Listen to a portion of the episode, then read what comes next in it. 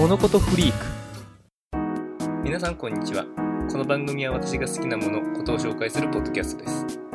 いやちょっとさっきまで15分ばかし散歩に行っていました。普段は散歩なんて行かないですけどね徒歩で、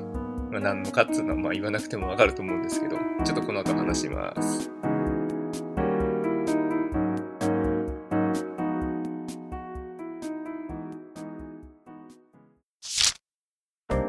というわけで今回のテーマはもちろんポケモン GO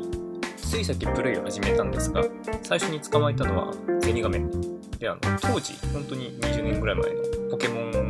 確か赤かなを始めた時につけた時に同じニックネームをつけて始めたり結構こうノスタルジー的な部分にも訴えかけるものがあって結構いいですね。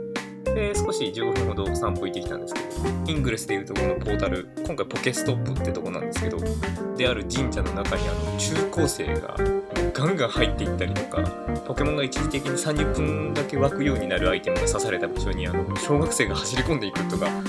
とんでもない光景を見られてすごいですね。やっぱポやっぱポケモンはすごいというか、まあ、世界的に流行ってるだけあるなっつって。でちょっと散歩してきて5匹えー、ドードーとマダツゴミとコラッタと、えー、ポッポが2匹雑魚ばっかなんですけどあのまだレベルも3になったばっかなんでこれからまあ、上げれるだけ上げて、まず、あの、ジムリーダーに挑戦してみようかなと。あと、まあ、進化とかしてみたいんで、ポップをたくさん捕まえて、石拾って進化させるみたいな遊び方で、しばらく楽しもうと思います。まあ、イングレスもぼちぼち楽しめたんで、まあ、ポケモンならもうちょっと遊べるだろうと思って楽しもうと思います。